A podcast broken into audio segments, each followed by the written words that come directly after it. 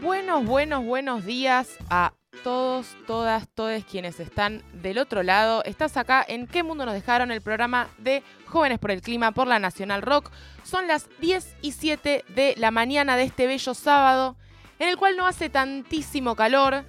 Eh, como ya saben, mis compañeras Monse y Merce se encuentran en Glasgow, Escocia, en la COP26, esta instancia internacional en la cual los países se reúnen para discutir eh, los compromisos en relación a la lucha contra el cambio climático y en breve va a estar conectándose Merce para contarnos todo al respecto de estas negociaciones y esta cumbre. Eh, saludamos, como siempre, a nuestro productor, Juan Buehler, a nuestra operadora, Nati Bravo. Le mandamos un beso a Monse, que estaba en reuniones muy relevantes, y a Merce, que la tengo ahí del otro lado. ¿Qué onda, Merce? ¿Cómo estás? Bueno, Muy bien. ahí va, ¿cómo ahí va. andan? Acá. no- ¿Se escucha? Se escucha, se escucha, mandale, mandale.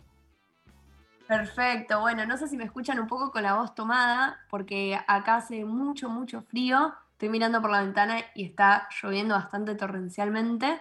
Así que bueno, contame un poco cómo está el clima ahí. Se te ve relajada, Merce. O sea, yo quiero decirle a la gente que vos estás luchando por el planeta, tipo dándolo todo. Se te ve como en paz.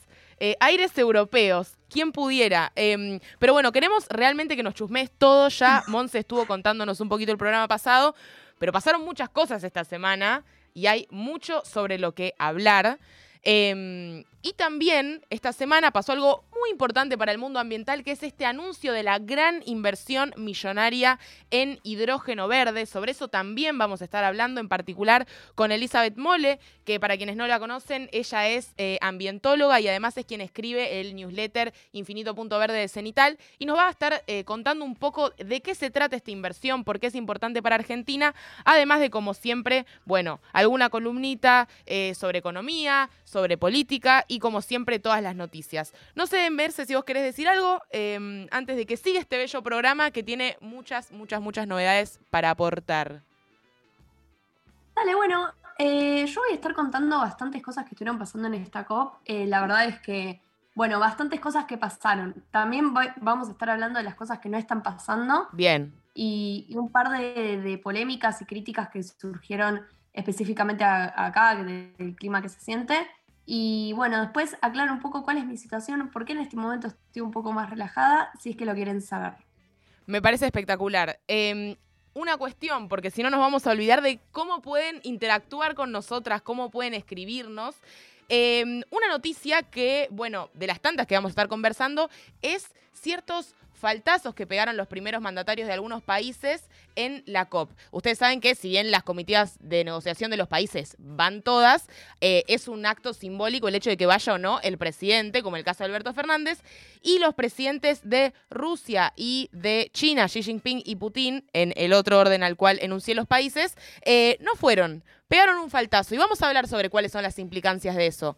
Pero antes queríamos consultarles a ustedes y que manden al 11 39 39 88 88 cuál fue ese faltazo que pegaron que vos decís, che, no daba. O sea, era el cumple de mi mejor amiga, era la recibida de mi primo, era el casamiento de alguien que no daba faltar y vos faltaste. Y bueno, la verdad que es un gran error, como el error de Xi Jinping y de Putin de faltar a la COP26. Bueno, eh, eso es todo. Per- Perdón, pensé que Mercy iba a comentar algo al respecto. Pero quédense, estamos hasta las 12 por la 93.7 que Mundo nos dejaron. Hay muchísimo para charlar, eh, así que acompáñennos y quédense que la mañana además está muy linda para escuchar la radio. Todos nos vemos buscando bien o mal.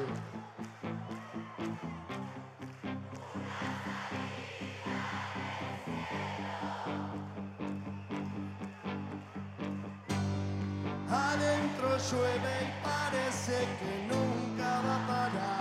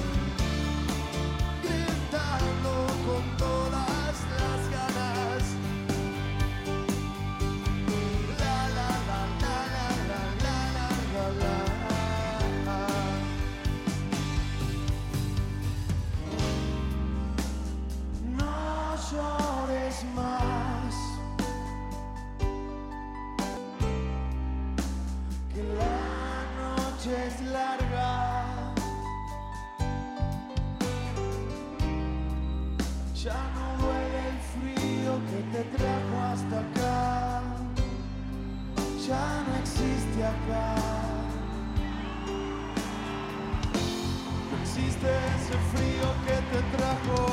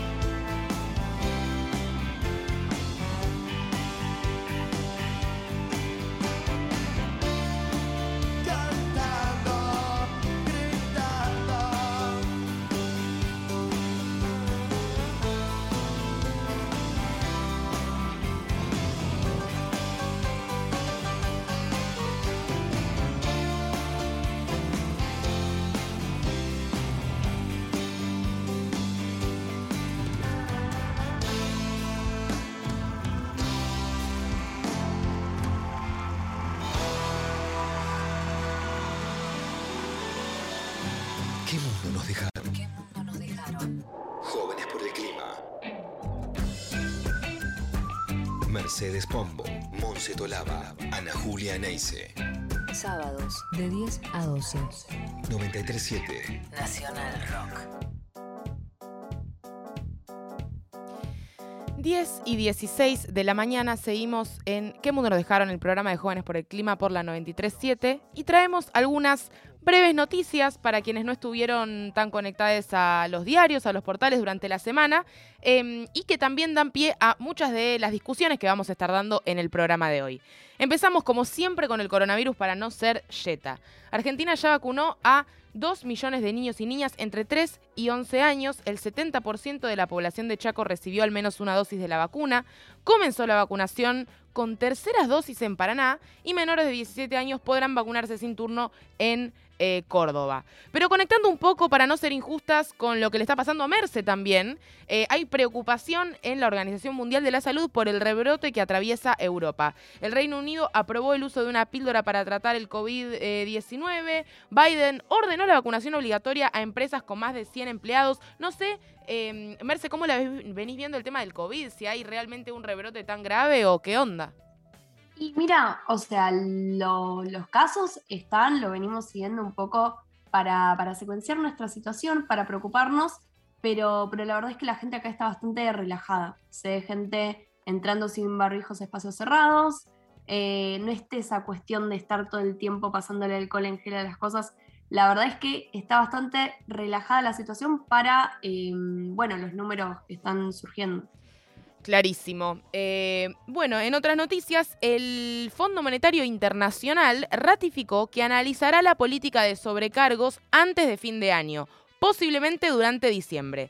El pedido de revisar las sobretasas de interés que pesan sobre países que recibieron créditos del organismo es impulsado obviamente entre otros países por Argentina y la demanda obtuvo el respaldo del G20 en la pasada cumbre del fin de semana. Bueno, eh, ¿se acuerdan que estábamos conversando en su momento en una de las entrevistas que tuvimos sobre política internacional, esta especie de seguidilla que iba a haber en relación al G20, eh, la COP26 y también una reunión de la Organización Mundial del Comercio? Así que es un tema que está concatenado porque, como decíamos, de alguna manera, este protagonismo que quiere tener Argentina en las negociaciones sobre cambio climático también tiene que ver con esta negociación de la deuda con el FMI, en donde Estados Unidos juega un rol central y el cual le está dando un peso, por lo menos simbólico, muy importante a la cuestión del cambio climático. Eh, precio de los medicamentos. Tras la reunión con laboratorios, el gobierno anunció un principio de acuerdo, para retrotraer el precio de los medicamentos a valores vigentes al primero de noviembre y mantenerlos sin cambios hasta el 7 de enero. Los representantes de las cámaras que nuclean a los laboratorios manifestaron su voluntad de llegar a un acuerdo. En otras noticias, tal vez un poco más vinculadas a lo ambiental, eh, el tema de Costa Salguero. Recuerdan que veníamos hablando esta cuestión de que no vendan la costanera, que necesitamos un gran parque público, sobre todo de cara a las olas de calor que venimos experimentando, bueno, y que experimentamos durante octubre. Y en relación a, a esta demanda, el Frente de Todos de la Ciudad de Buenos Aires, junto a organizaciones sociales y ambientales, presentaron en la legislatura porteña más de 50.000 firmas para promover la creación de un parque público en Costa Salguero y evitar la venta del predio. La Constitución de la Ciudad de Buenos Aires prevé la figura de iniciativa popular y si se recolectan el 1,5% de las firmas del electorado, el proyecto toma estado parlamentario y debe ser debatido por las fuerzas políticas integrantes de la legislatura, lo cual es el caso y por eso, bueno, eh, es de alguna manera una pequeña conquista el hecho de que al menos esto se va a tener que tratar. Eh, en relación a las elecciones eh, que se vienen cada vez más cerca, el Gobierno Nacional confirmó ayer cambios en el protocolo para las elecciones eh, del próximo 14 de noviembre, que a diferencia de las PASO, no va a haber dos filas para votar, una afuera y otra adentro, se acuerdan que era como medio un dispositivo ahí un poco complejo, sino que directamente se vuelve al esquema tradicional en el cual vos llegás, vas a tu mesa, haces la fila ahí y a otra cosa. Eh, así que eso está bueno, es importante ir a votar. Hay muchas personas que obviamente no fueron por una cuestión de, del COVID, pero, pero realmente la situación es mejor ahora y es importante que todos nos involucremos yendo a votar. Eh, un picadito de algunas de la COP, como para empezar a manejar la columna de Mercedes de, un, eh, de, de un- en unos minutos, eh, no sé cómo refraseé eso, pero que va a ser en un ratito. Eh, algunas, algunas cosas que dejaron. India anunció que alcanzará la neutralidad de carbono en 2070. Tranqui, India, o sea, cuando Mm. Vos quieras, Negri. un poco de eso. No, sí, se lo está tomando tranquila la cuestión. No, pero, vos- pero vos no te calientes, o sea, ni, ni que hubiera tantas... No, como que tranqui, tranqui. Em, China reclamó a los países desarrollados más ayuda para el resto de los países en el camino hacia la transición ecológica. Eh, bueno, ojalá que esa ayuda llegue porque China, digamos que es un jugador importantísimo en las emisiones globales eh, y, de alguna manera, bueno, era lo que también discutíamos en esa entrevista sobre política internacional. Está de alguna manera esta disputa, que también es comercial, también es tecnológica, en donde Estados Unidos dice, mira, yo voy a tomar la iniciativa, pero la verdad que si China no acompaña, yo no voy a perder, eh, digamos, esa competición en tantos otros ámbitos por eh, la cuestión del cambio climático. Entonces se necesita de alguna manera una cooperación que no se estaría dando, la lógica estaría siendo más de, competición. No sé cómo lo vienen viviendo ahí en la COP eso, como qué aire se respiran en relación a eso. Sí, bueno, vamos a estar hablando un rato del tema en la columna, eh, pero, pero la verdad es que el ámbito que se respira es de bastante desesperanza en términos generales de una serie de metas que no están siendo lo suficientemente ambiciosas. Y por otro lado, bueno, también vamos a estar hablando del tema de las restricciones que están eh, habiendo para la sociedad civil a la hora de acceder a ciertos ámbitos de discusión que, que también eh, tienen mucho que ver con lo que está pasando en términos de las negociaciones. Claro, porque recordemos que todas esas personas que van a la COP y que no son estrictamente negociadores de los países tienen un poco el rol de, bueno, ser vedores, supervisar, generar esa presión y, y de participar también, ¿o no? Voy a, spo- voy a spoilear algo. Eh, hace varios programas estábamos charlando eh, de que esta, se hablaba de que esta iba a ser la COP más inclusiva. No está siendo la COP más inclusiva que hubo. Ok, bien, me encantó. Es un, es un pequeño preview de lo que sucederá después.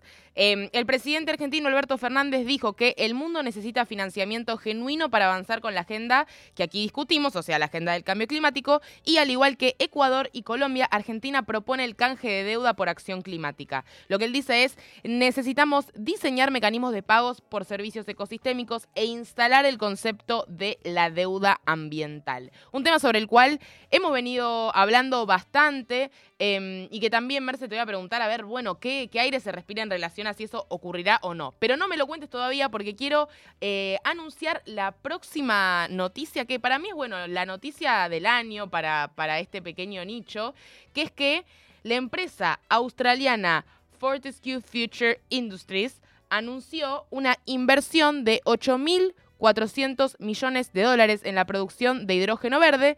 El anuncio se produjo en el marco de la COP26 en Glasgow. ¿Se acuerdan allá hace un par de meses que teníamos una charla con Gabriel Correa Perelmuter sobre el hidrógeno verde, que podía llegar a ser la energía del futuro, que es este vector que digamos, hace que la energía solar y la energía eólica, por ejemplo, puedan ser eh, trasladables cuando en general, digamos, es una energía que está ahí en el lugar. No tenés viento todo el tiempo, no puedes trasladar el viento. Bueno, sobre eso vamos a estar hablando ahora con Elizabeth Mole. em, pero para dar un poco el marco de qué sucedió, eh, el desarrollo del proyecto será en la localidad de Punta Colorada, Río Negro, y se estima que a partir de 2030 se comenzará a exportar hidrógeno verde desde la provincia con una capacidad de producción de 2,2 millones de toneladas anuales. No sé ahí, Merce, cómo se ha vivido esta noticia, eh, o eso, cómo se percibió. Acá la verdad que trascendió muchísimo. Bueno, acá para, para nosotros que estamos acá también, eh, también nos cruzamos con, con algunas personas acá del Ministerio de Producción y la verdad es que cayó justo en el momento el hecho de que haya coincidido esa noticia con la COP, siendo una noticia que coincide bastante eh, y tiene bastante relación con el objetivo de descarbonizar la, eh, la economía. Bueno, tuvo, tuvo un cierto impacto acá también eh, y nos puso contentos, pero por otro lado, bueno, eh, desvió el eje de discusión de, lo que está pasando en términos internacionales. Claro, claro. Pero bueno, eh, una buena noticia es una buena noticia. De todas maneras, vamos a poder preguntarle todo al respecto a Eli Mole, que en el próximo bloque va a estar con nosotras charlando sobre esta inversión en hidrógeno verde. Ustedes quédense que hasta las 12 seguimos en qué mundo nos dejaron el programa de Jóvenes por el Clima por la Nacional Rock. Ya no podemos con eso de... Esto no se puede. Para esto falta que... Pasamos a la acción. En presente. Mercedes Pombo, Monse Tolaba, Ana Julia Neise. ¿Qué mundo nos dejaron? 937 Nacional Rock. Estamos en Instagram. Nacional Rock 937. Este sábado 6 de noviembre, Nacional Rock transmite en vivo desde Tecnópolis. Acércate, escúchanos, venite. Venite. Tecnópolis. Otra vez es parte de todos y todas. Desde las 12 del mediodía, nos mudamos al stand de Radio Nacional en Tecnópolis. Nacional Rock, la radio pública, en vivo. Sábado, hasta las 20, en Tecnópolis. Nacional Rock 937. Espacio cedido por la Dirección Nacional Electoral. Soy Cintia Houghton. No pudieron callarnos. Somos la mayoría silenciosa que produce, educa y cuida la vida. Unidos con estos valores, te convocamos a construir una gran fuerza que haga oír su voz en el Congreso. No te conformes con votar a los que ya gobernaron y nos trajeron a esta crisis. Sé parte de la revolución de los valores. Tengo fe en Dios y que una gran Argentina próspera para todos es posible. Lista 501, más valores. Información, música y delirio. Un gran plan. A la hora en que nadie se quiere levantar, acá ya estamos con los ojos bien abiertos. Un gran plan. Con tapa, Marianita y el Toku. Lunes a viernes, de 6 a 8. Un gran plan. Por 937 Nacional Rock. Hacé la tuya. Espacio gratuito asignado por la Dirección Nacional Electoral. El ataque a la inseguridad hay que darlo en varios planos. Basta de impunidad. Necesitamos respaldar a nuestras fuerzas. Voy a ser diputada para que tu voz se escuche en el Congreso. Avanza Libertad, Avanza Vos, José Luis Expert, Carolina Píparo, candidatos a primer y segundo diputados nacionales por la provincia de Buenos Aires. Avanza Libertad, lista A Libertad 503. Todos fuimos. Todos somos. Todos podemos ser. Los usuarios más vulnerables de la vía pública son los peatones, los ciclistas y los motociclistas. Ellos tienen un alto riesgo de sufrir lesiones graves o mortales cuando un auto los choca en un siniestro vial. La probabilidad de que un peatón muera si es atropellado aumenta también drásticamente con la velocidad. Soy Diego Molina de Conduciendo Conciencia para Nacional Rock.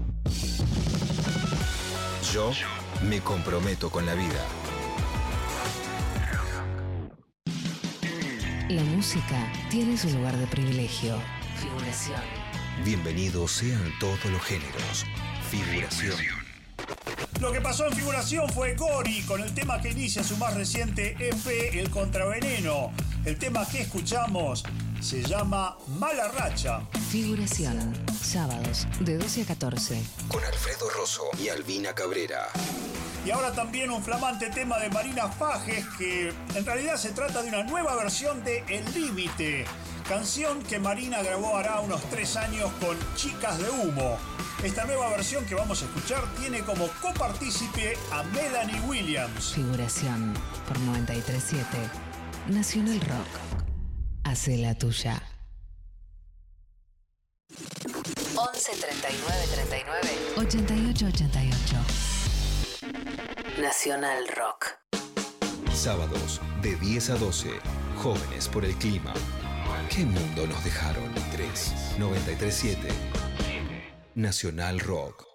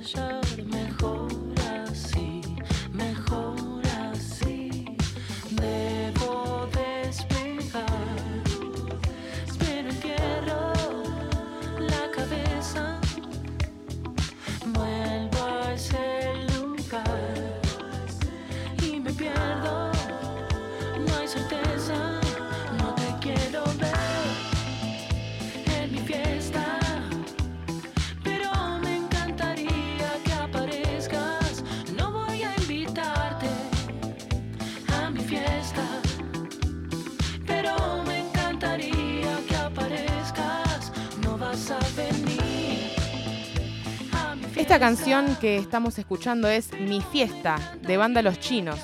Y ahora ya está llegando con nosotras Elizabeth Mole. ¿Por qué? Bueno, porque esta semana miles de argentinos y argentinas pusieron en sus buscadores de Google qué es hidrógeno verde.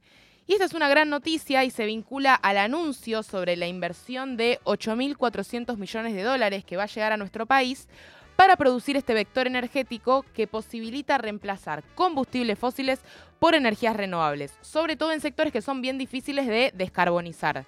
Para contestar todas nuestras dudas al respecto y contarnos un poco más respecto a cómo la ve también ella, está con nosotras, como ya he anunciado, Elizabeth Mole, que es licenciada en Ciencias Ambientales, magíster en Políticas Públicas y becaria doctoral en Ciencia Política en la Universidad Nacional de San Martín por perdón. Se dedica a la investigación de la economía política de las estrategias nacionales de descarbonización. Es docente de UNSAM y además escribe, como dije recién, el newsletter de Infinito Punto Verde eh, que sale en Cenital cada 15 días sobre ambiente. Hola Eli, ¿cómo estás? Hola Anita, ¿cómo va? Buen día. Buen día. Bueno, estamos con Merce también del otro lado. Hola, Eli, ¿cómo andás? Acá desde Hola. Glasgow, Escocia. Hola Merce, buen día, ¿cómo va? Bueno, buenas tardes. Buenas tardes allá, totalmente. Bueno, Eli, lo primero que queríamos preguntarte para arrancar desde el principio, para quienes por ahí no están todavía del todo a tono con qué es el hidrógeno verde, es, bueno, eso, justamente de qué se trata este vector energético, por qué es una oportunidad para Argentina producirlo y básicamente en qué consiste este anuncio que se hizo de, de esta gran inversión de la empresa australiana. Bueno, eh, muchas preguntas. Uno, acá todos los oyentes de este programa ya saben que el cambio climático es un problema y que entonces, eh, y, que una explicación, que una causa del cambio climático muy importante es la quema de combustibles fósiles. Por lo tanto, para abordar el tema del cambio climático hay que descarbonizar la economía, es decir, sacar la dependencia del uso de carbón de todas las actividades humanas. Eso va desde el transporte, la industria, em, bueno, mismo la calefacción en los hogares, etcétera. Entonces, por un lado tenemos la estrategia de hacer que la energía eléctrica sea renovable, que eso ya está pasando en nuestro país, que ya depende del día, depende de las condiciones climáticas, tenemos un entre 10 y 20% de la energía eléctrica que se produce es a base de fuentes renovables. Con lo cual, toda la electricidad que usamos tiene ese componente renovable. Ahora, como decíamos, hay muchos sectores que eh, no se pueden electrificar. O sea, yo sí puedo pasar que mi co- la cocina en mi, en mi casa pase de ser a gas a que sea eléctrica y ahí como que puedo, en la medida en la que vas incrementando la tasa de renovables, puedo ir como teniendo cada cocina con menos impacto ambiental. Ahora, hay sectores, por ejemplo, el transporte de larga distancia, que no puede eh, ser eléctrico por, por cuestiones nada tecnológicas Claro. que no se puede. Entonces hay que encontrar otra forma de, re- de reemplazar ese combustible. Y ahí es donde entra el hidrógeno. Que tiene como esa potencialidad de reemplazar, por ejemplo, al, al gas. Clarísimo. Y entonces, ¿cuál, es- cuál sería, digamos, la importancia de este anuncio que se hizo sobre eh, esta inversión de 8.400 millones de dólares eh, para invertir en la Patagonia para producir hidrógeno verde? Digamos, ¿por qué sería importante para Argentina o por qué no es simplemente, bueno, una inversión más, más allá de que es un gran monto de dinero, ¿no? Sí, hay varias cosas. Una es una tecnología que está en, en pleno desarrollo, o sea, si bien aparece en todas las...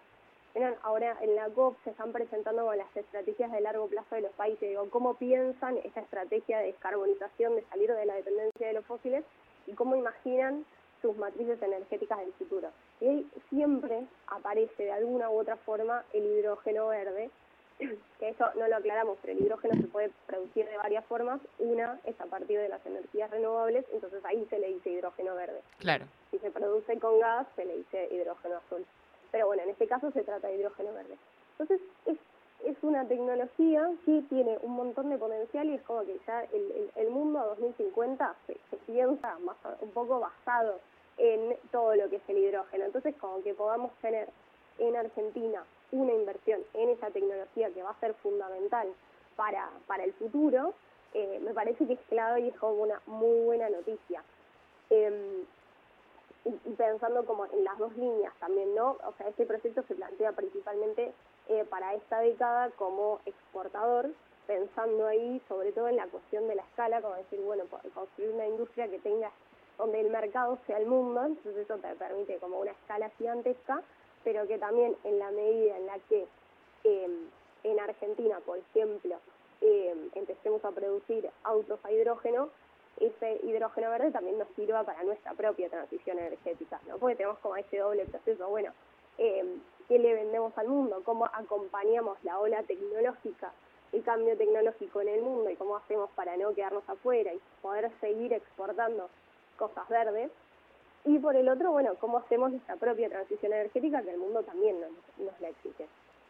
Sí, sobre eso justamente te iba a preguntar, porque, eh, bueno, generó también en algunas pocas personas como esta, esta, este cuestionamiento de, che, pero si va a ser 100% para exportación, ¿qué tiene que ver esto con una posible transición energética en Argentina? Y también con una cuestión medio de soberanía, de, bueno, ¿y, qué recursos nos va a gastar esto? Se habla también de que el hidrógeno verde usa agua. eh, ¿Cómo ves vos el impacto, por ejemplo, eso en la cuestión hídrica y también en eh, la transición energética en Argentina?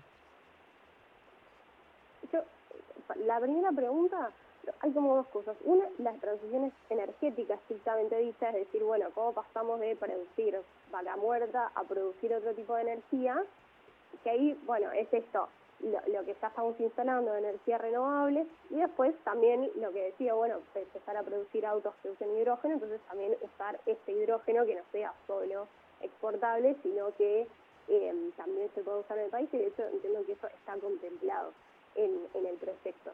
Eh, de hecho, hoy si quisiésemos usar ese hidrógeno, tampoco hay infraestructura, digo, no, no es que hay autos funcionando hidrógeno en el país, Claro. entonces lo podríamos usar, no es que hoy estamos importando hidrógeno verde.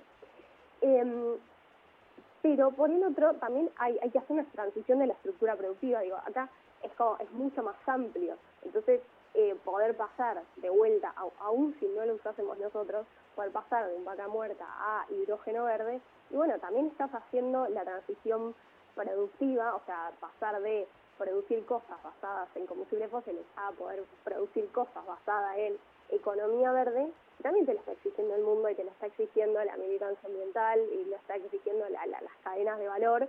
Entonces, eh, también, aún si fuese solo para exportación, me parece una buena noticia. Eh, después está la cuestión que me preguntás, ah, el impacto ambiental.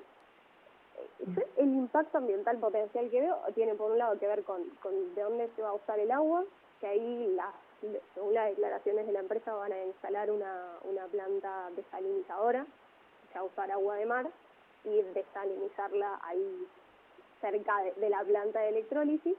Y por el otro, obviamente lo que lo que va a hacer un impacto es bueno el, el dónde se van a poner los parques eólicos. Y eso Mm. también se están haciendo los estudios de factibilidad para ver bueno dónde están los mejores vientos para bueno que sea como lo más eficiente posible eh, esa- ese, ese consumo eólico. Pero eso sería como el recurso ahí que, que se gastaría, entre comillas, es por un lado, bueno, el agua de mar y por el otro, bueno, este territorio donde se van a poner los, los aerogeneradores. Claro, y yo ahí tengo otra eh, duda porque otro tema de discusión es en qué medida eh, vamos a tener soberanía eh, tecnológica en este desarrollo. ¿Se está pensando, eh, porque existen capacidades desarrolladas en el país para la producción de hidrógeno, ¿se está pensando esta cuestión de que sea con tecnología local, que tengamos esa soberanía tecnológica? ¿O la idea es que eh, eso de alguna manera sea importado?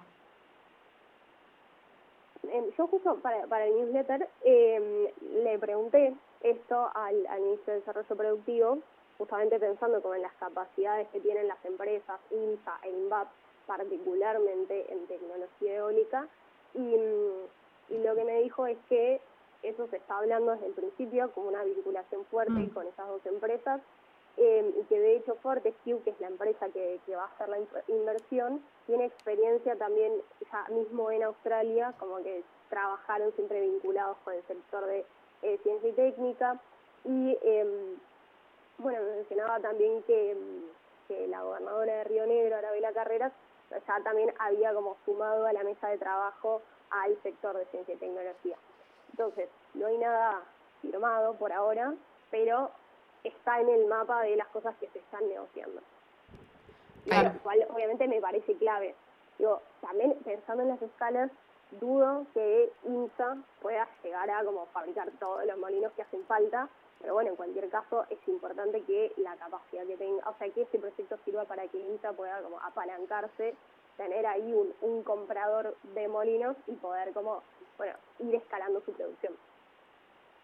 Y yo ahí tengo otra duda que me surge porque se está pensando en su totalidad usar agua de mar y que el proceso sea, bueno, la desalinización de este insumo eh, del recurso hídrico o en un futuro esto se podría trasladar a otras fuentes de agua, por ejemplo. porque ahí em, también el tema de la discusión sería como exportar agua en alguna medida, ¿no? Sí, eso eh, no lo sé. O sea, lo que también hay como, o sea, lo que se sabe es lo que se anunció el, el lunes pasado, fue, ¿no?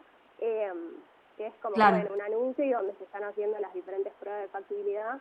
Yo ahí respecto del uso del agua, em, como en general, lo- le pregunté a un a Julio Mateo, que es un economista que se dedica a esto, y él dice como eh, no ve que sea un problema, pero bueno, digo, hay que ver después qué es lo que efectivamente sucede, de dónde se captaría el agua, eh, pero bueno, son preguntas que están ahí, o sea, hoy por hoy la respuesta es que van a usar agua de mar. Perfecto, Eli. Y para ir cerrando, te quería hacer una última pregunta por ahí más de cómo ves vos esto en el marco de todas las discusiones ambientales que, está dando nuestro movimiento y en el país en general. Digo, siempre discutimos mucho esta cuestión de hasta qué punto hay una agenda propositiva, una agenda más de oposición a ciertas cuestiones. Eh, ¿Cómo ves vos esta inversión dentro del largo camino de las conquistas que, que hay que conseguir eh, de acá, bueno, hasta el infinito, porque sabemos que, que de acá en más va a ser todo transición y siempre va a haber más ambición para alcanzar. Entonces, ¿cómo ves vos esta inversión en el marco de todas las disputas que tenemos que estar dando como, como movimiento, si se quiere, o como sociedad, para ir a una sostenibilidad que también obviamente contemple el bienestar de las personas, ¿no?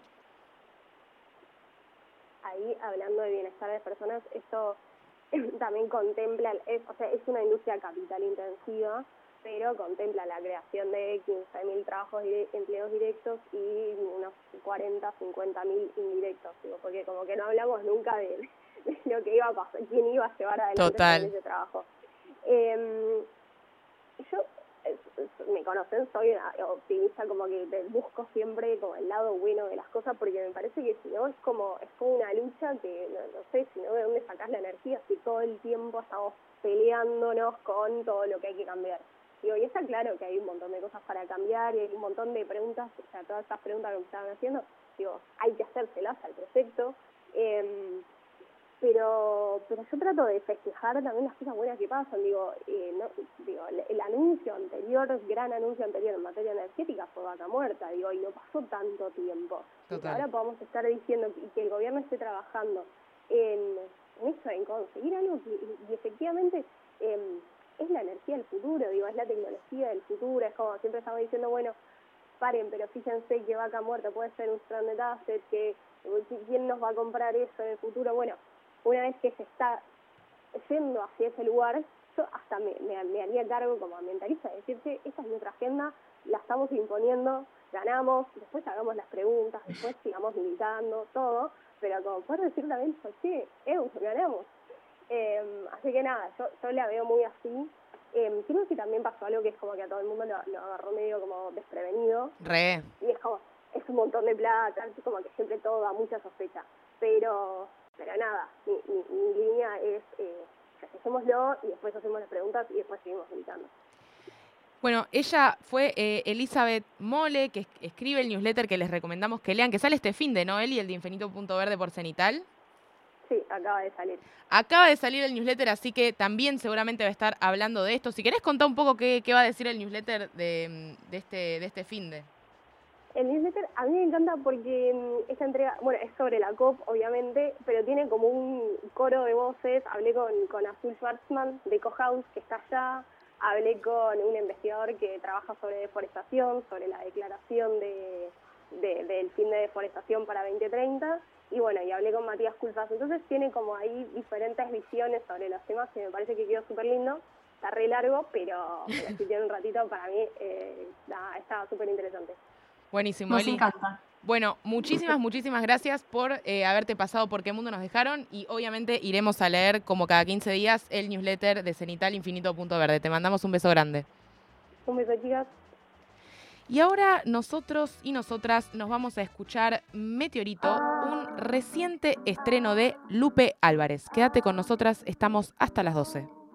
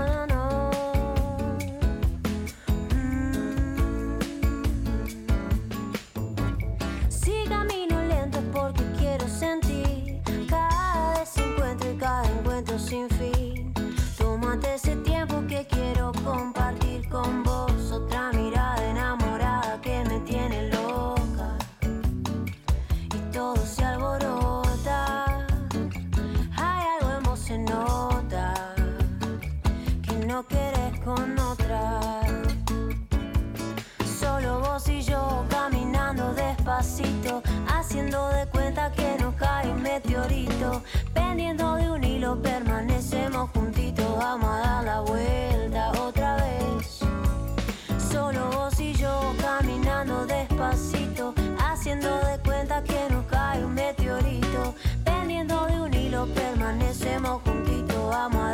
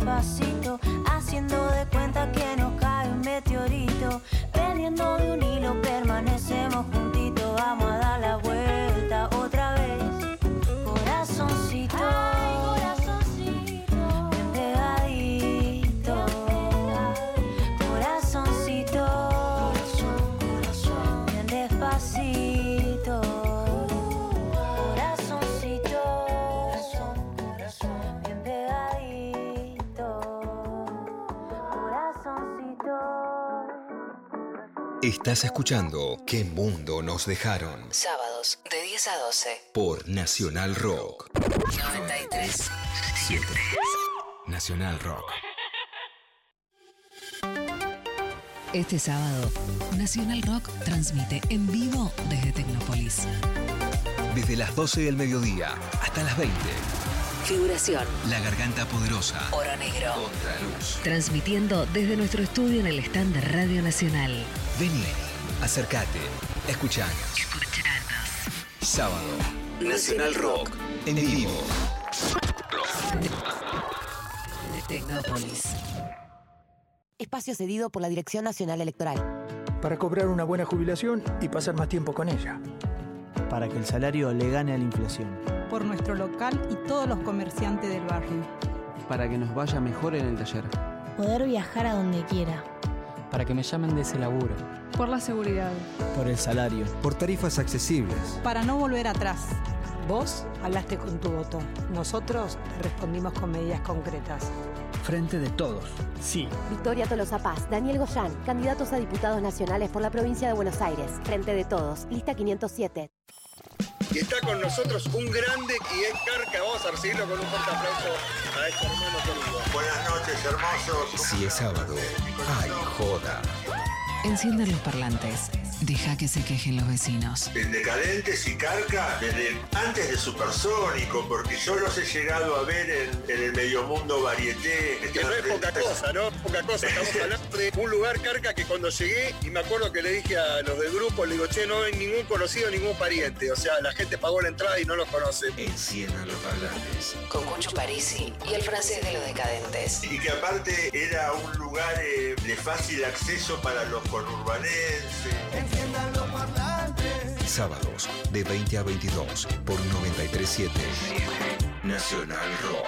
Hace la tuya. Espacio cedido por la Dirección Nacional Electoral. Juntos votamos esperanza. Diego Santilli, Graciela Ocaña, Facundo Manes, candidatos a diputados nacionales por la provincia de Buenos Aires. Lista 506, juntos. Espacio cedido por la Dirección Nacional Porque el día que dejemos de ir a votar vencidos y vayamos a votar convencidos, cambia todo. Eso depende de vos y de mí. Lista 508. Vamos con vos, Randazo Castro, candidatos a diputados por la provincia de Buenos Aires. Sin música, la vida sería un error. Ayer te vi, y no es cualquiera.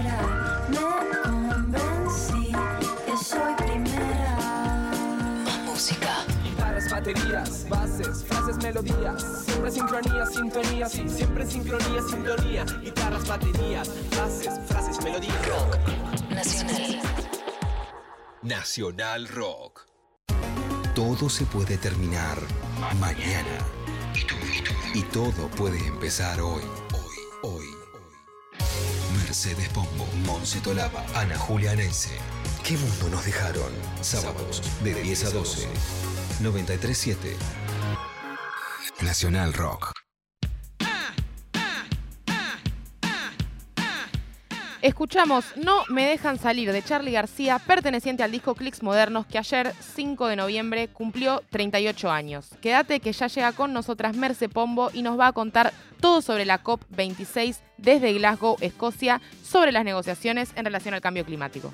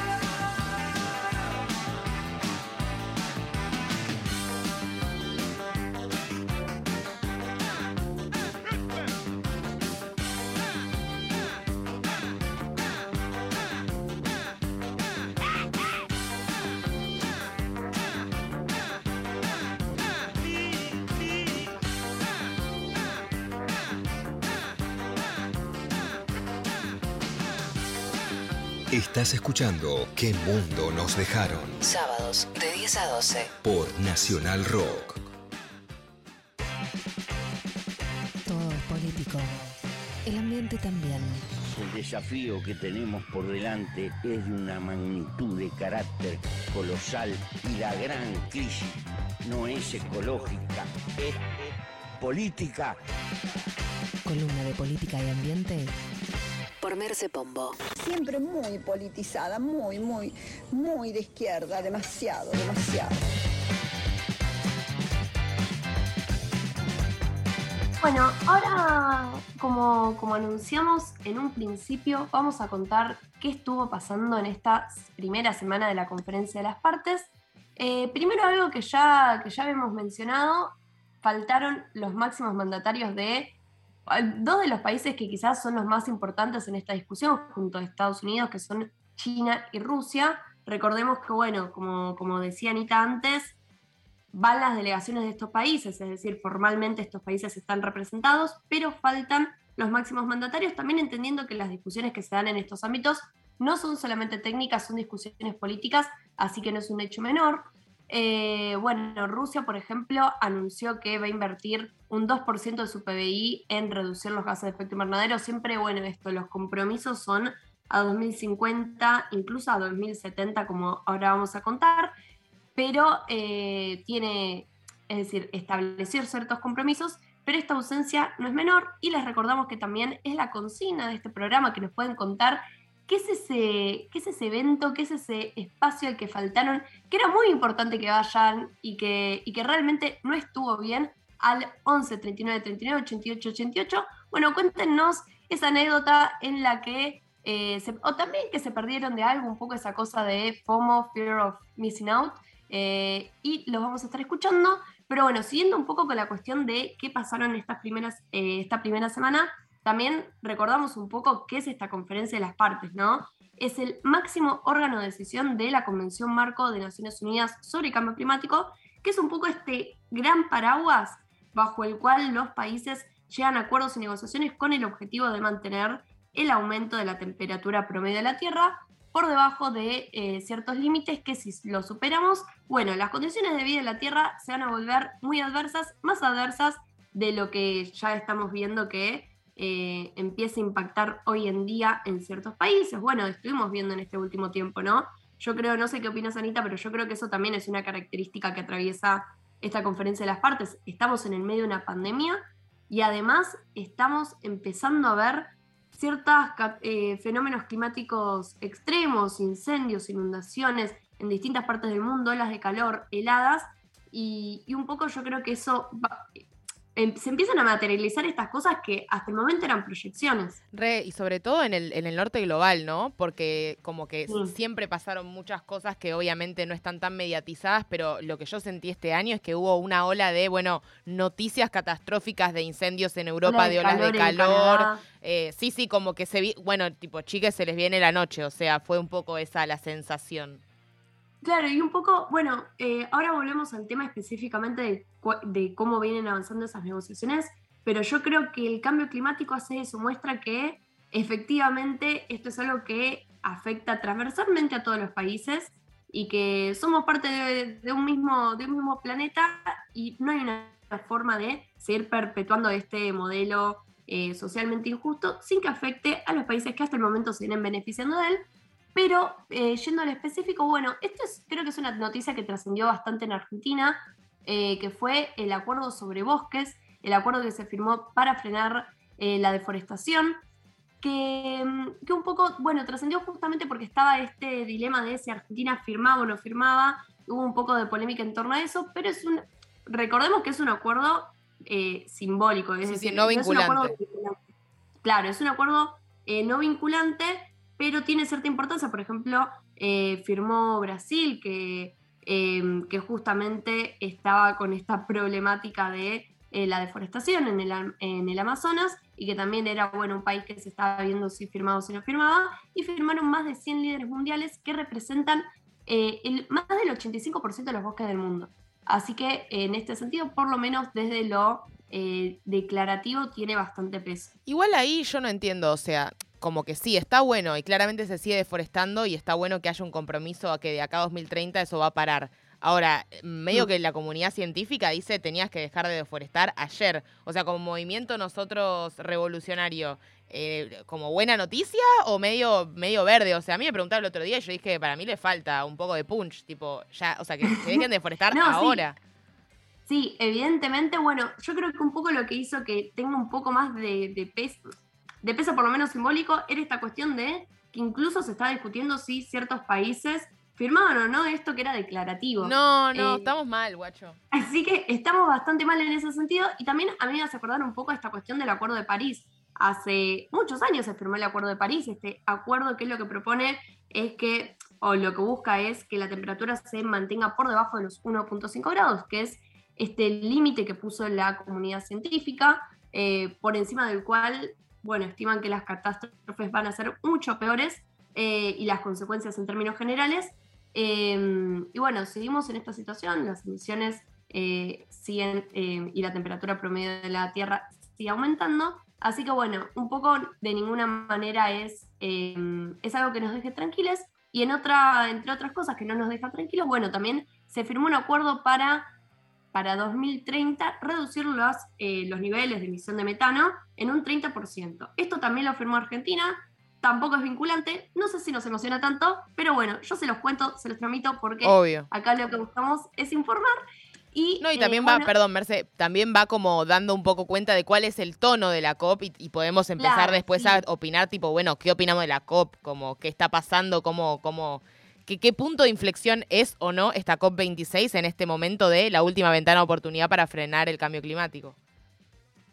Bueno, ahí, les quiero contar un poco más de, de qué se viene viviendo físicamente desde el acceso a distintos espacios de discusión, pero primero eh, quería ir a un punto que a mí me parece que un poco es el que desde este programa venimos discutiendo más y que quizás como país latinoamericano nos interesa particularmente, que es el del financiamiento. Mm, Eh, bueno, recordemos que el financiamiento funciona un poco como eh, estas metas que se ponen los países de contribuciones netamente determinadas, en los que cada país se pone un objetivo. Por ejemplo, bueno, pr- primero contextualizando, los países más desarrollados se comprometieron ya hace varios años en la cumbre eh, de, Copenhague a eh, transferir 100 mil millones de dólares por año desde el 2020 hasta 2025 a los países de ingresos bajos y medios.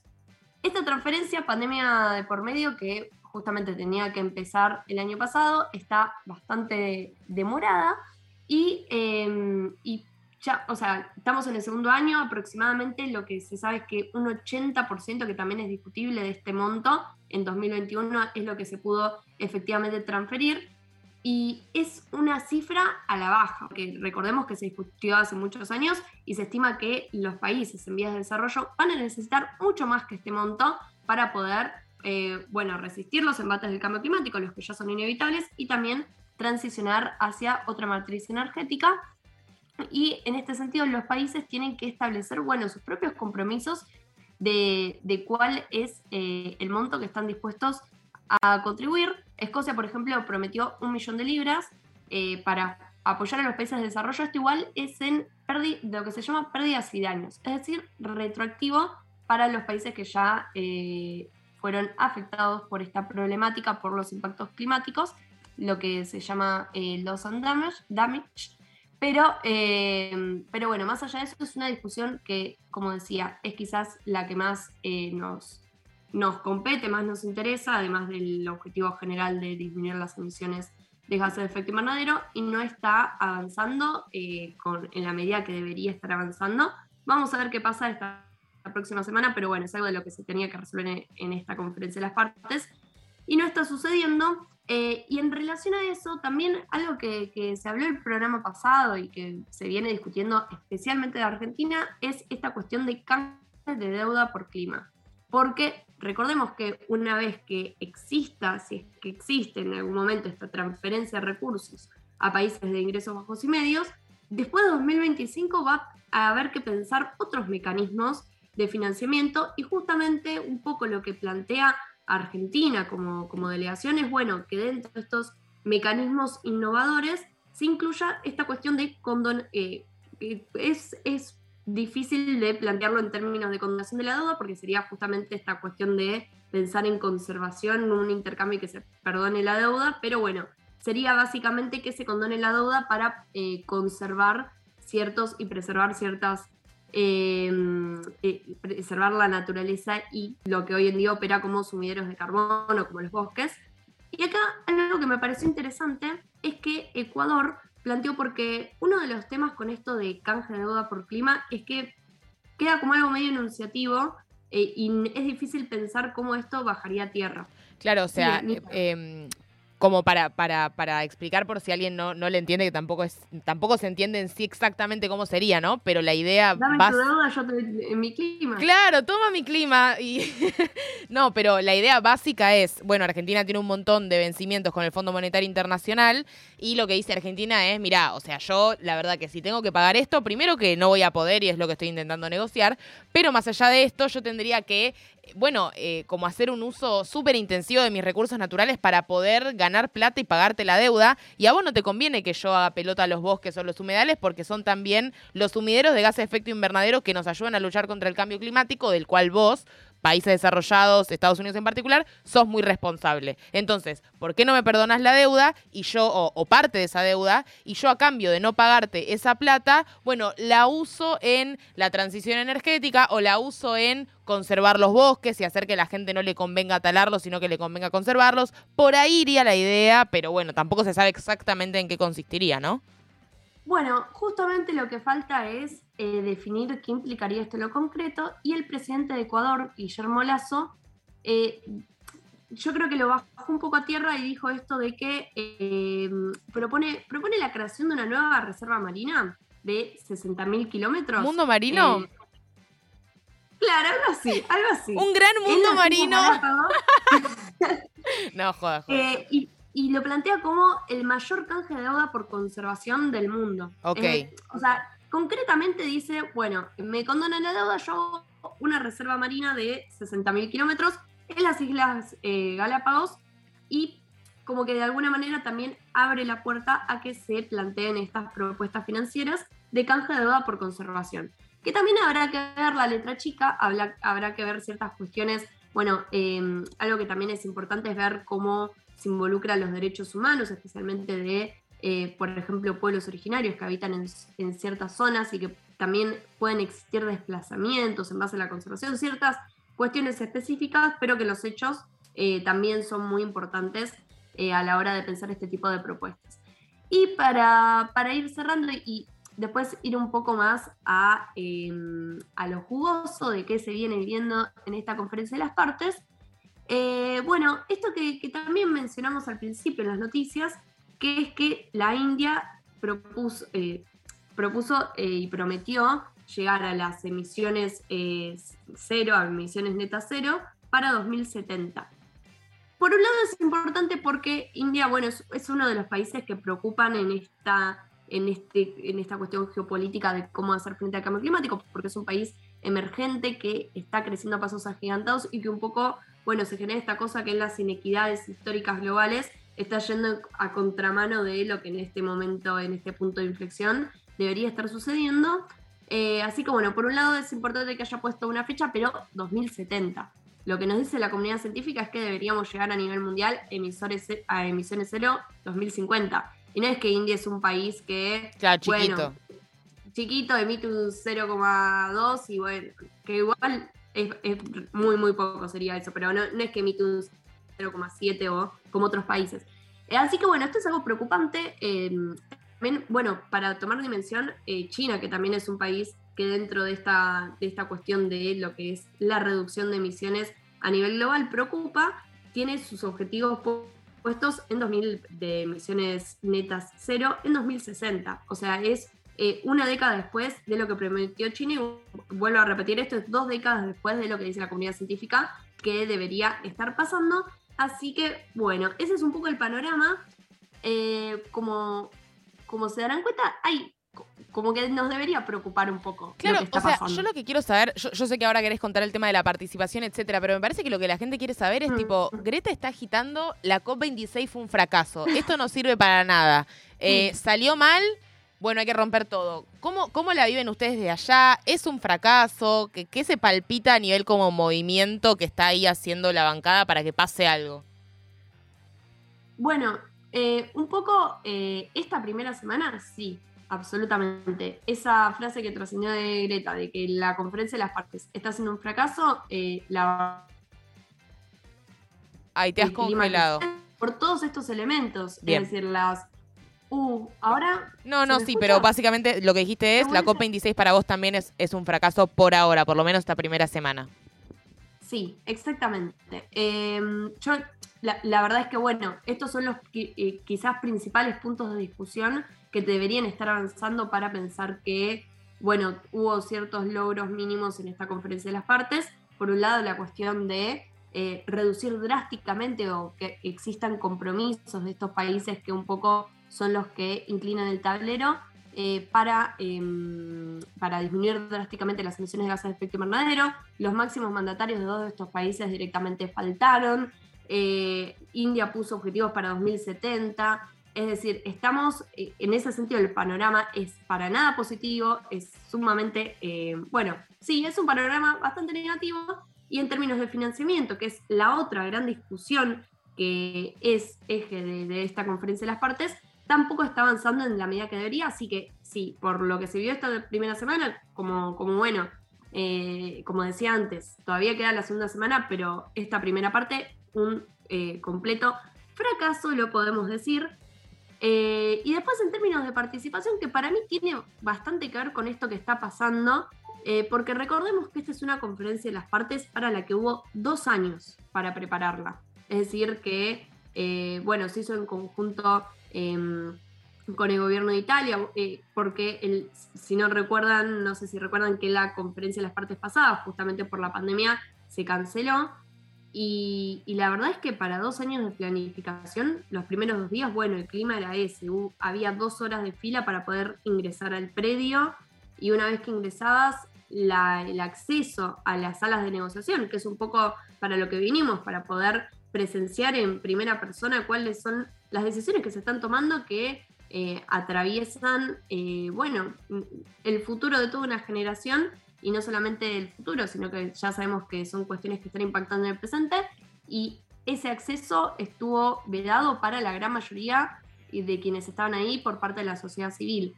Así que, bueno, eso que decíamos antes, ibas un poco esta vez a prerrogativa de ser la COP más inclusiva de la historia, no sé qué, y, la verdad es que por lo que se viene discutiendo y por lo que pasó, fue la COP más exclusiva hasta el momento y de hecho eh, la organización de, la- de- esta conferencia de las partes mandó un mail pidiendo disculpas por, por la situación.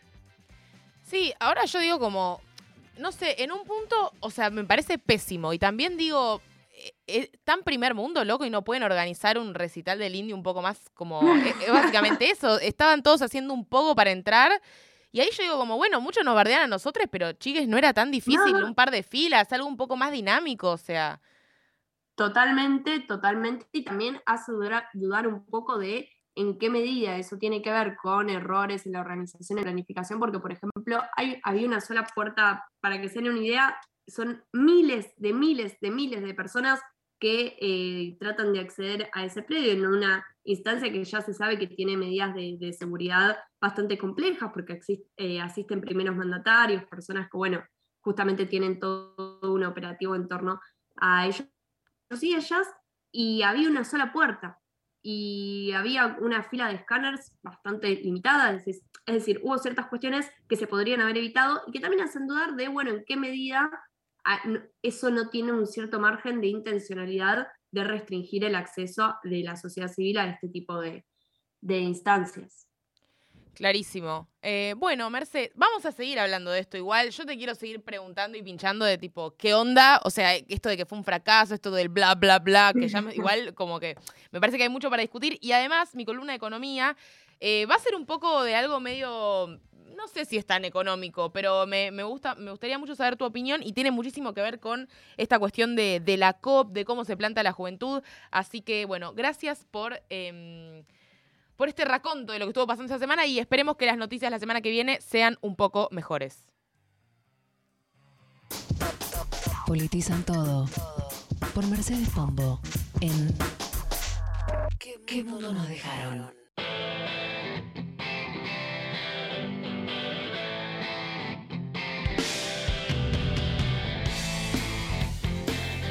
Estamos escuchando de música ligera en la versión en portugués de Ospal Paral. Esperen. Para Lamas, para Lamas. Ahí va. Quédense con nosotras, estamos hasta las 12.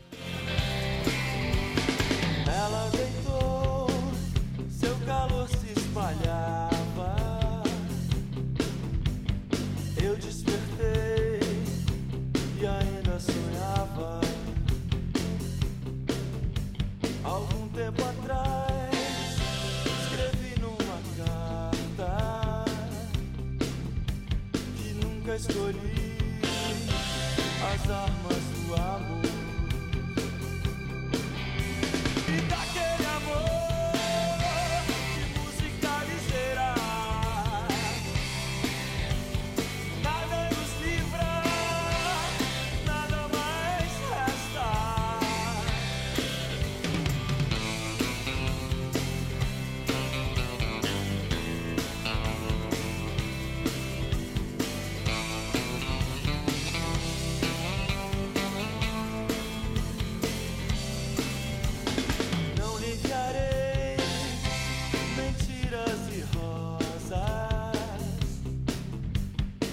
se evitar.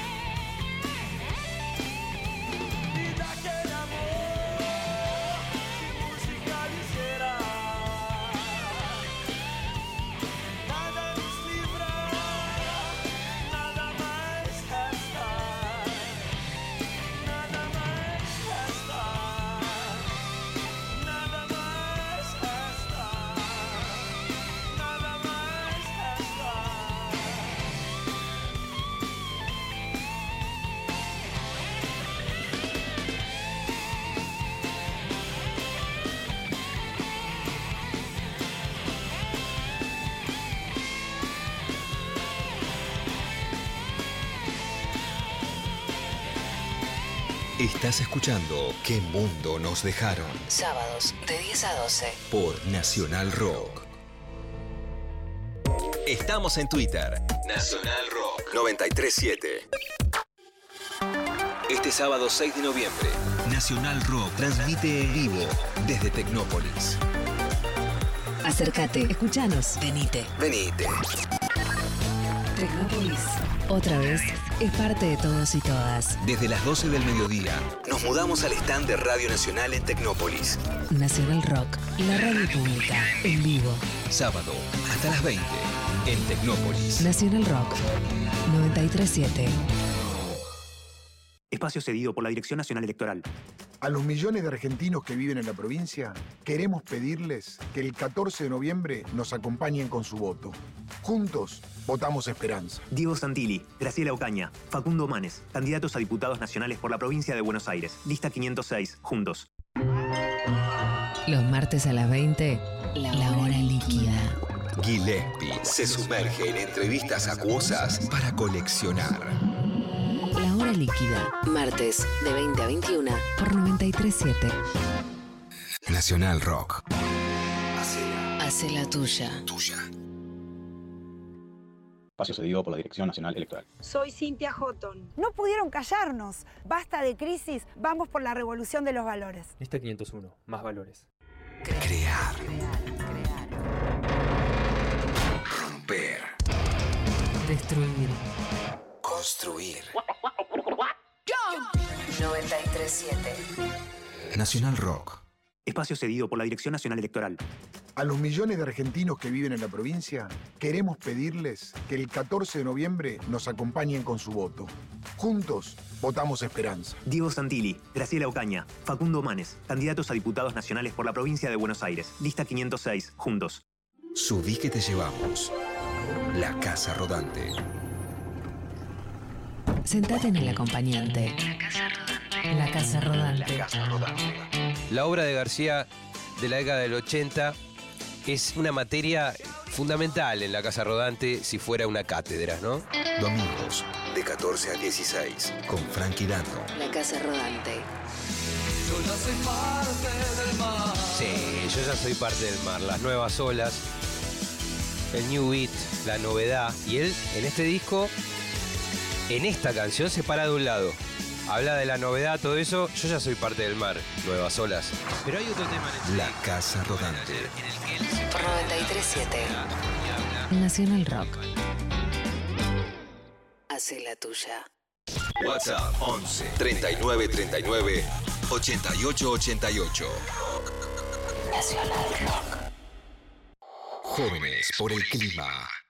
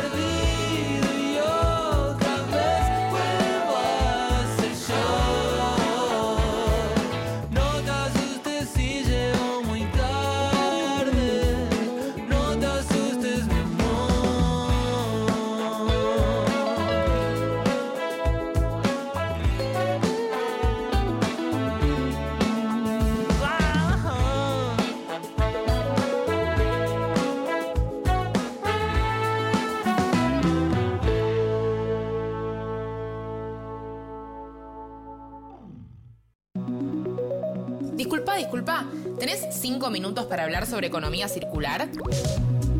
La economía circular es un modelo de producción y consumo que implica compartir, alquilar, reutilizar, reparar y reciclar materiales y productos existentes todas las veces que sea posible. El objetivo es que el ciclo de vida de los productos se extienda, haciendo un mejor aprovechamiento de los recursos existentes y evitando el continuar con el incremento de la huella material de la economía, es decir, la cantidad de materias primas que extraemos de la naturaleza para producir los bienes y servicios que consumimos.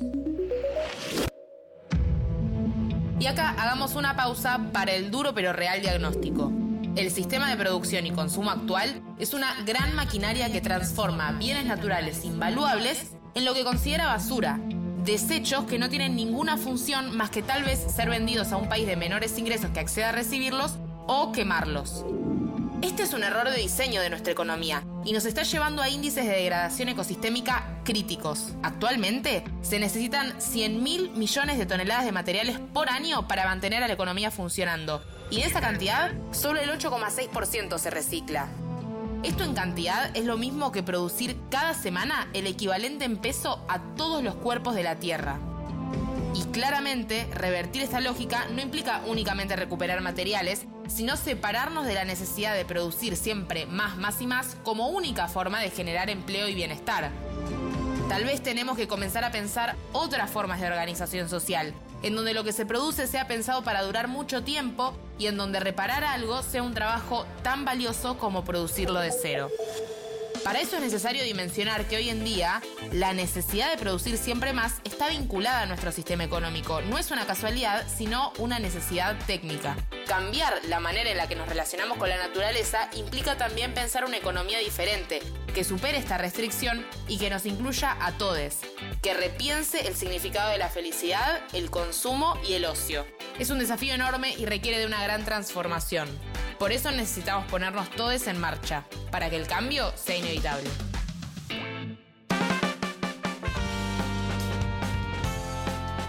Once y Bueno, 30 de la mañana. Ah, veníamos con Merce diciendo vamos, voy yo, vamos, voy yo, vamos, voy yo. Y finalmente Pero nos bueno, es. Estamos en distintos continentes, se puede complicar. Totalmente. Yo acabo de tener un eh, paro cardíaco cuando intenté decir os para lamas, que uno, ¿sabes qué pasó? O sea, eso está muy fácil escrito. Yo no puedo no saber leerlo, pero leí versión en portugués y como que me abataté porque dije, no, esto no lo voy a poder leer y era tipo súper fácil de leer.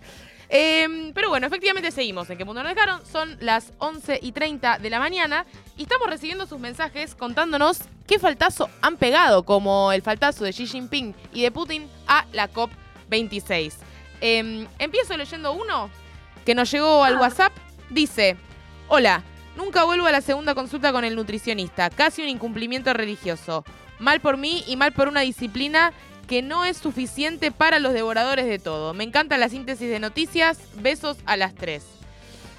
Es un tema. Bueno. Es un tema. A mí me pasa muchas veces esto, que me hago análisis de sangre y viste que en el, en el estudio cuando te dan te dice qué valor te dio a vos y cuál es el margen de valor que está más o menos bien. Claro. Y yo, y yo si está todo en el margen bien, tipo, ni vuelvo al clínico. Es como, me, me doy por aprobada y es como, no, Negri, no sos médica, o sea, alguien debería igual ver tus estudios de sangre. Em, Igual, ya hacerse estudios en, en la juventud me parece que es un, es un paso positivo, así que... eh, La vara está baja, yo te decís. doy el alta.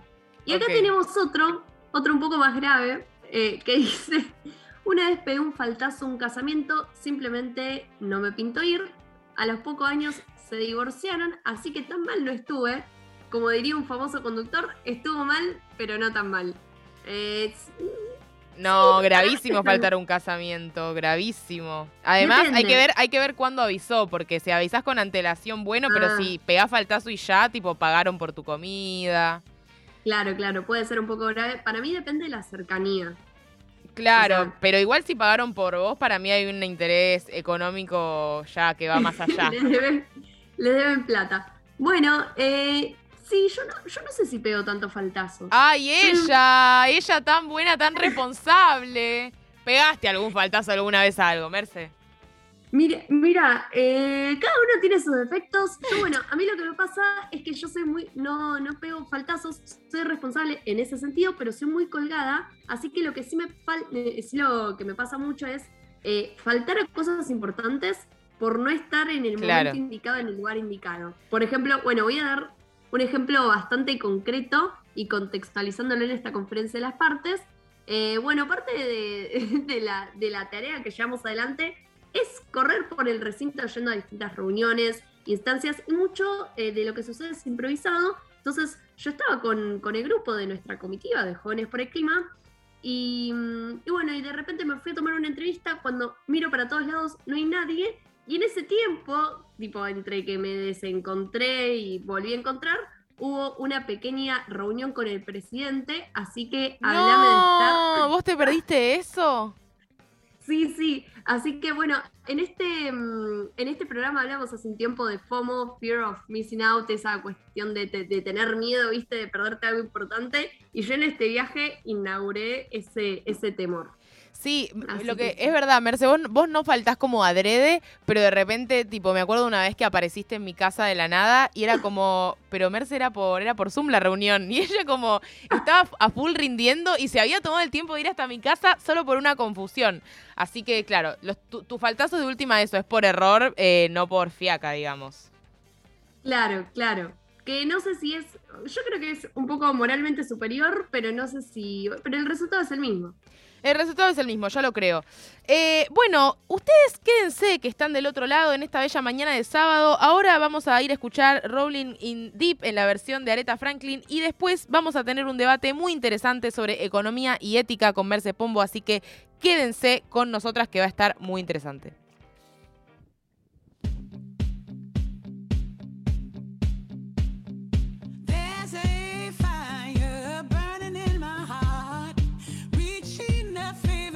It's bringing me out of the dark.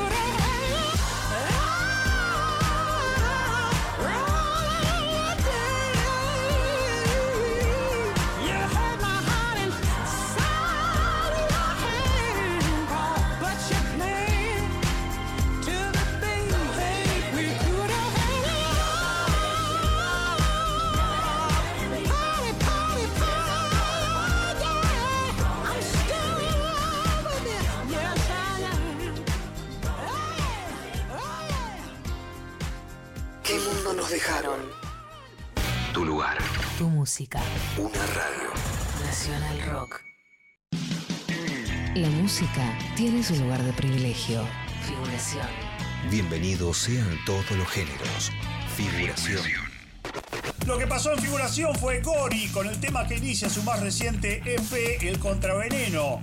El tema que escuchamos se llama Mala Racha. Figuración. Sábados de 12 a 14. Con Alfredo Rosso y Albina Cabrera. Y ahora también un flamante tema de Marina Fajes que en realidad se trata de una nueva versión de El Límite, canción que Marina grabó hará unos tres años con Chicas de Humo. Esta nueva versión que vamos a escuchar tiene como copartícipe a Melanie Williams. Figuración por 937. Nacional Rock. Hace la tuya. ¿Podemos en América Latina desarrollarnos cuidando el ambiente?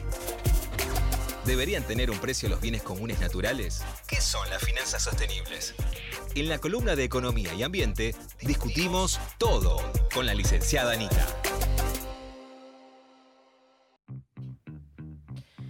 Once y 39 de la mañana seguimos en un nuevo programa de ¿Qué mundo nos dejaron?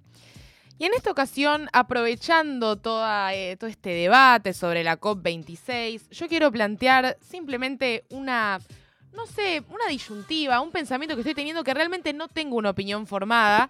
Me interesa tener a mi compañera Merce Pombo, filósofa, del otro lado. No, pará, pará, pará. Ya me diste el título. Eh, Gracias. Y está bien, amiga, porque así es un poco, es como adquirir las nociones básicas y salir a chamullar como todo en la vida. Pero mm, no, realmente yo quiero, quiero plantearte cuál es como mi. lo que me vengo preguntando y vos me das tu opinión. Viste que, y, y vieron todos quienes están escuchando, obviamente, la retórica del movimiento juvenil para con los líderes mundiales en las conferencias, como en la COP26, pero en cada una de las instancias en donde Greta, por ejemplo, da un discurso, es esto de nos están decepcionando, actúen. Son unos hijos de yuta que pudiendo modificar el curso de la humanidad están mirando para el otro lado. Eh, básicamente son evil, eh, evil, evil, o sea, malvados, ha dicho eh, Greta en, alguna, en algún discurso. Y me parece muy interesante, algo que una vez conversábamos con unos compañeros, digamos, dándole un poco una vuelta a esta cuestión de, bueno, hasta qué punto, digamos, es, posta que justo se juntaron un par de hijos de puta a ser presidentes y tenemos la mala suerte de estar toda la humanidad, digamos, con gente a la cabeza que no le importa nada?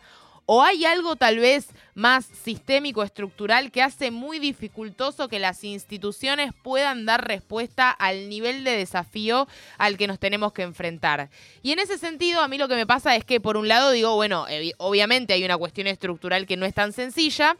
Por otro lado, digo, ¿Qué tenemos si no es la voluntad humana de generar una transformación? Como que más allá de todo lo estructural que sea el problema, y cuando digo estructural digo que el funcionario de tercera línea dice yo no puedo hacer nada si no me autoriza mi jefe, y el otro dice yo si no me autoriza mi jefe. Y todo llega hasta el presidente y el presidente dice, bueno, yo no puedo hacer mucho por esto, esto y esto, y como que todo el mundo tiene una causa estructural por la cual no puede salirse del molde, no puede hacer cosas, y pasa mucho que gente apasionada por el cambio climático, que lo ha estudiado toda la vida, que es gente que no podría importarle más, llega a un cargo público y te dice la verdad, es una frustración, no pude hacer nada de lo que quería hacer. Entonces yo digo, como movimiento, sobre todo en países eh, latinoamericanos, en donde tenemos tantos problemas, tantas restricciones, ¿no cabería empezar a hacernos un poco más de preguntas sobre estos, eh, como estos obstáculos estructurales y empezar a encontrarles la vuelta en lugar de decirle al de enfrente que es un irresponsable y es una mala persona por no estar actuando como nosotros creemos que hay que estar a la altura de actuar? Con esto no quiero decir que a nivel histórico no haya servido esa retórica. Efectivamente movilizó un montón de jóvenes, como vi un montón de gente que salió a las calles y eso está generando una transformación. Pero digo, no tenemos que hacer también ahí como una cosa de, che, ¿seremos nosotros gente buena? Porque para el caso, háganos presidentes a, a los jóvenes por el clima, a los Fridays for Future y se resuelve la crisis climática. ¿Qué pensás vos de esto, Merce? Ahí ¿Hasta dónde llega la e- propuesta. Pero hasta dónde, mi pregunta es, ¿es- ¿depende todo de la ética del ser humano y al fin y al cabo te- tenemos como en nuestro poder la voluntad de la transformación absoluta o hay cosas que nos superan o está en el medio? No, yo creo que tiene que ver también, eh, por supuesto, tampoco tengo una respuesta porque me parece un, un tema muy complejo, Pero para mí tiene que ver también con esta cuestión de que el capitalismo, si lo queremos llamar así, o el modelo que estamos inmersos no solamente desde lo económico, sino también desde lo social, es un modelo que es eh, espontáneo, que no está diseñado por unas cinco cabezas que planifican Claro. con muchísima maldad todo lo que está pasando y decidieron que se termine el mundo. Eh, y eso lo hace más complejo, porque es un sistema muy intrincado. Bueno, este, este tema creo que también discutimos otros programas, una característica que tiene, bueno, eh, el modelo capitalista actual es que absorbe lo distinto y lo vuelve parte de este mismo sistema, bueno, como esta cosa de, eh, de esta serie que también discutimos, película, perdón, eh, Social Dilemma, el dilema de las redes sociales, Sí. en la que se critica cómo las redes sociales profundizan todo lo que es negativo en nuestra sociedad y eso lo vemos en Netflix, en una plata o podemos ver la película, el documental más revolucionario que existe desde la comodidad de nuestros hogares, eh, en, bueno, justamente Netflix, que es una plataforma que quizás reproduce esos mismos mecanismos. Yo ahí creo que, que estamos en un problema porque justamente es algo que se retroalimenta. Sin embargo, y acá creo que no estamos de todo acuerdo con mi gran compañera Anita, eh, yo creo que sí existe.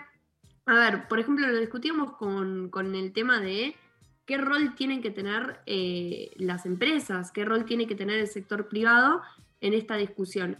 Y efectivamente, bueno, eh, quien está al frente de una empresa, su rol es eh, aumentar las ganancias y que eh, cada año y, no tiene, de alguna manera, está cercado por ese modelo de- negocios. Pero por otro lado, sabemos que Shell sabía hace muchísimos años lo que estaba pasando, que hay informes que muestran hace décadas que la actividad económica que estaba teniendo su empresa estaba de alguna manera condenando el futuro de generaciones. Y ahí hay una- un nivel de irracionalidad en seguir adelante con esa acción. Y son decisiones que son tomadas por personas y son tomadas por ciertos individuos. Y yo creo que ahí eh, como que permea cierta cuestión ética de decir, bueno, todo bien, pero realmente si sabes que tu modelo de negocios está, dicho mal y pronto, condenando a la humanidad, Sí. por ahí tenés la opción de decir, bueno, muevo algunas fichas, eh, cambio de modelo de negocios, que efectivamente es algo que tarde o temprano iba a tener que pasar y si hubiese pasado hace unos años, no estaríamos en la situación en la que estamos. Y yo creo que es bueno, es medio un balazo a esta cuestión de existe cierta, no sé si lo llamaría maldad, pero, pero para mí, no sé si estamos muy inmersos en esa narrativa, pero para mí existe esta cierta cuestión de Codicia, personas que decís toman vos. decisiones a costa del bienestar de la mayoría. Claro, lo que yo me pregunto es lo siguiente, porque efectivamente, a ver, no- no- bueno, es, es como por ahí muy lejano, ¿no? Pero obviamente habita de alguna manera el bien y el mal en cada una de las personas. Cada una de las personas tiene momentos en los cuales tiene que tomar decisiones y a partir de lo que hace, de alguna manera se va delimitando eso, cuál es su parámetro ético. Hay eh, decisiones buenas y malas para tomar, independientemente de una cuestión de los incentivos de, ay, no, el sistema me, me llevó hasta acá, porque claramente no, esa no es la única variable.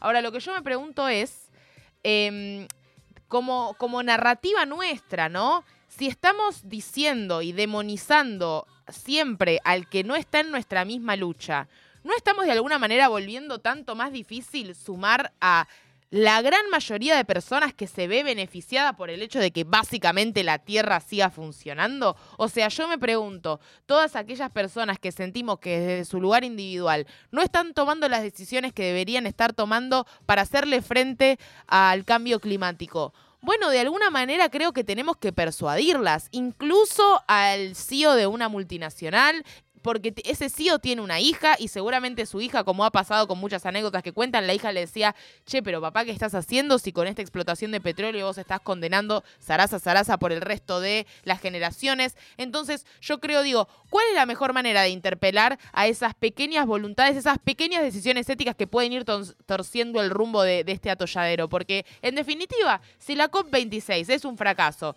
si la esperanza está en el movimiento, yo te agradezco, pero la verdad es que yo no creo que la esperanza esté en una marcha. O sea, yo sí creo que eso es importantísimo, pero estando en una ventana de temporal tan pequeña, me falta esta cosa de, ¿nos estamos replanteando las estrategias? ¿Vamos a seguir solamente señalando con el dedo o vamos a pensar otras maneras. No sé, me desespera un poco como ese lugar de los ambientalistas buenos. Ojalá dependiera de nosotros. Salvaríamos el planeta, you guys. Y es como, bueno, y, y dale, anda, qué sé yo, como un poco lo que le decía.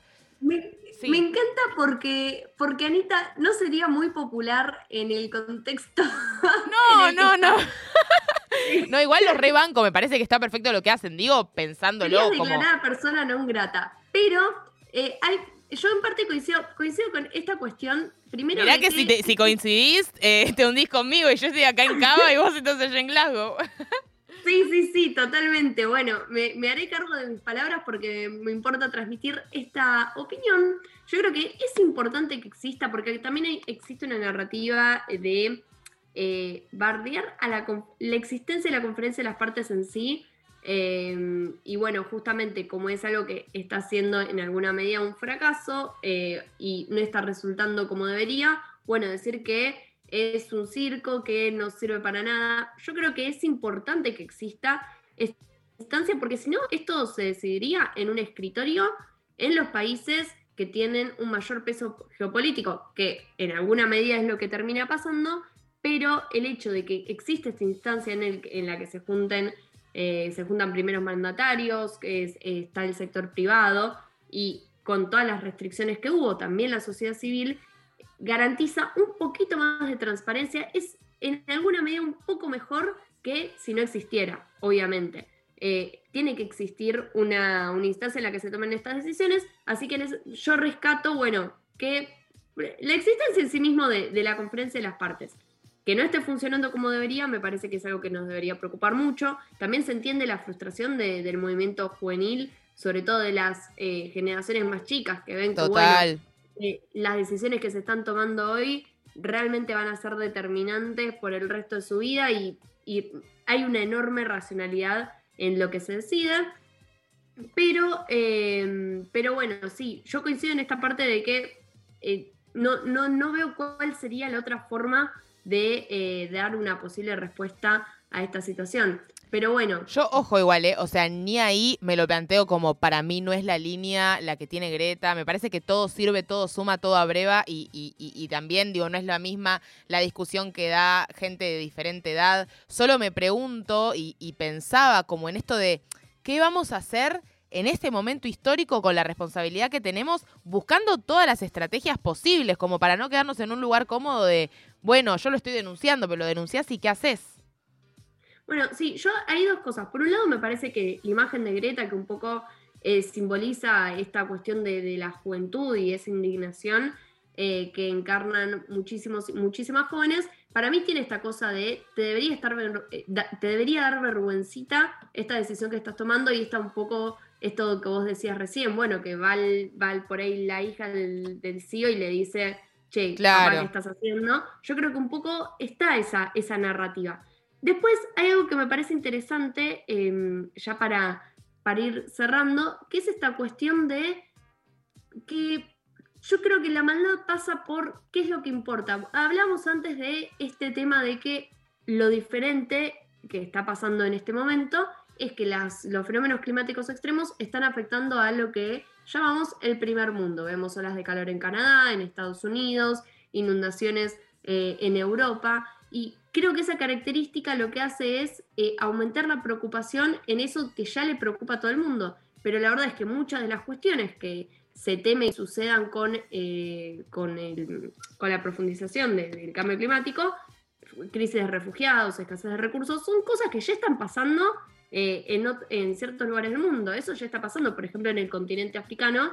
Y, eso no le preocupa a las grandes mentes de y quienes hoy lideran eh, el mundo. Y ahí yo creo que hay cierta maldad que no tiene que ver con que a nadie le preocupe nada, sino con que hay ciertos sectores a los que no les preocupa una cierta parte de la población. Y una cierta parte de la población que se va a ir agrandando. Por ejemplo, nosotros y nosotras estamos en Latinoamérica y somos una de las regiones que se va a ver afectadas. Y en ese sentido yo veo esa cuestión de, bueno, estás tomando una decisión a sabiendas que esto va a significar eh, básicamente la perdición para nuestras regiones. Es lo que, es lo que dice Adam Smith de te, te va a importar más y te va a afectar más que, no sé, se te fracture del dedo meñique y que te duela mucho a que te diga que se mueren 100.000 personas, eh, eso, en China. Como que hay algo de por ahí de esa imposibilidad de tener empatía por lo que realmente está, está implicando. Y ahí había una chica que hacía un discurso que decía algo que me- me pareció muy, muy piola, que era como, che, ya está, tipo, no hay nada más para decir. Decía, ella decía, open your hearts, tipo, abran sus corazones. Y lo decía de una manera tan como, yo sé que parece medio hippieada, pero realmente decía como, tienen que sentirla, guacho, o sea, tienen que como co- compenetrarse con el momento que está pasando, con toda la gente que le está pasando tan mal, y está ahí para que lo escuchen y para que le presten atención si tienen esa, eh, como esa sensibilidad de poder percibirlo.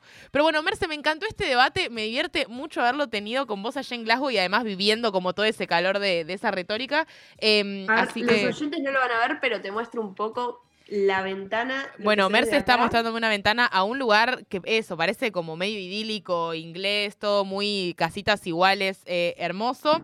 Y nosotros estamos acá en Buenos Aires, que también es una ciudad preciosa con la gente más divertida del mundo.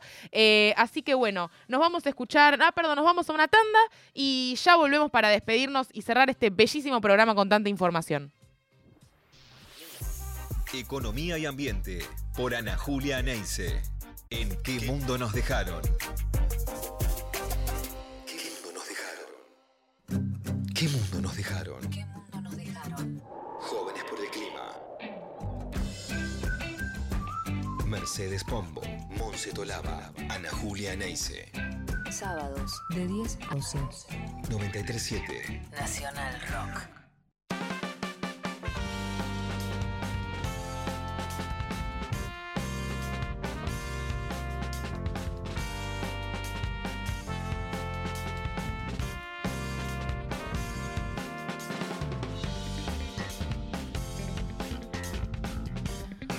Bueno, faltan cinco minutos para las 12 del mediodía. Ha sido un gran programa de qué mundo nos dejaron acá por la Nacional Rock. Hablamos de la COP26. Merce, que está allá eh, y que acaba de desvanecerse por las computaciones y por, eh, digamos, la nube, pero que sigue con nosotros en, en espíritu, nos contaba cuál es la sensación que tiene el movimiento climático juvenil allá, cómo están viviendo las noticias que día a día se dan en torno a los compromisos que asumen los países, en torno a la posibilidad de participar de la sociedad civil que está allá. También hablamos con Eli Mole, que recuerden que tiene un newsletter muy interesante que se llama Infinito Punto Verde en Cenital, que sale cada 15 días. Y estuvimos hablando con ella sobre este anuncio de inversión eh, para esta tecnología que se llama hidrógeno verde, que es un vector energético que transforma la energía eólica y solar en una energía transportable. eh, ¿Y qué implicancias tiene esto para nuestro país? También hablamos un poco del dilema ético del cambio climático y cómo nos atraviesa. eh, y bueno, recuerden que todo esto lo pueden escuchar después en diferido por Spotify.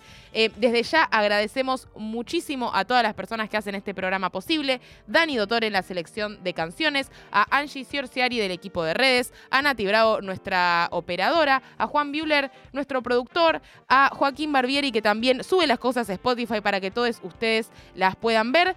Y bueno, será hasta un nuevo programa, eh, como todos los sábados de 10 a 12. Pueden escribirnos al Instagram de qué mundo nos dejaron si hay algo en particular sobre los les gustaría hablar, alguien en particular eh, al que les gustaría que entrevistemos, estaremos leyéndoles.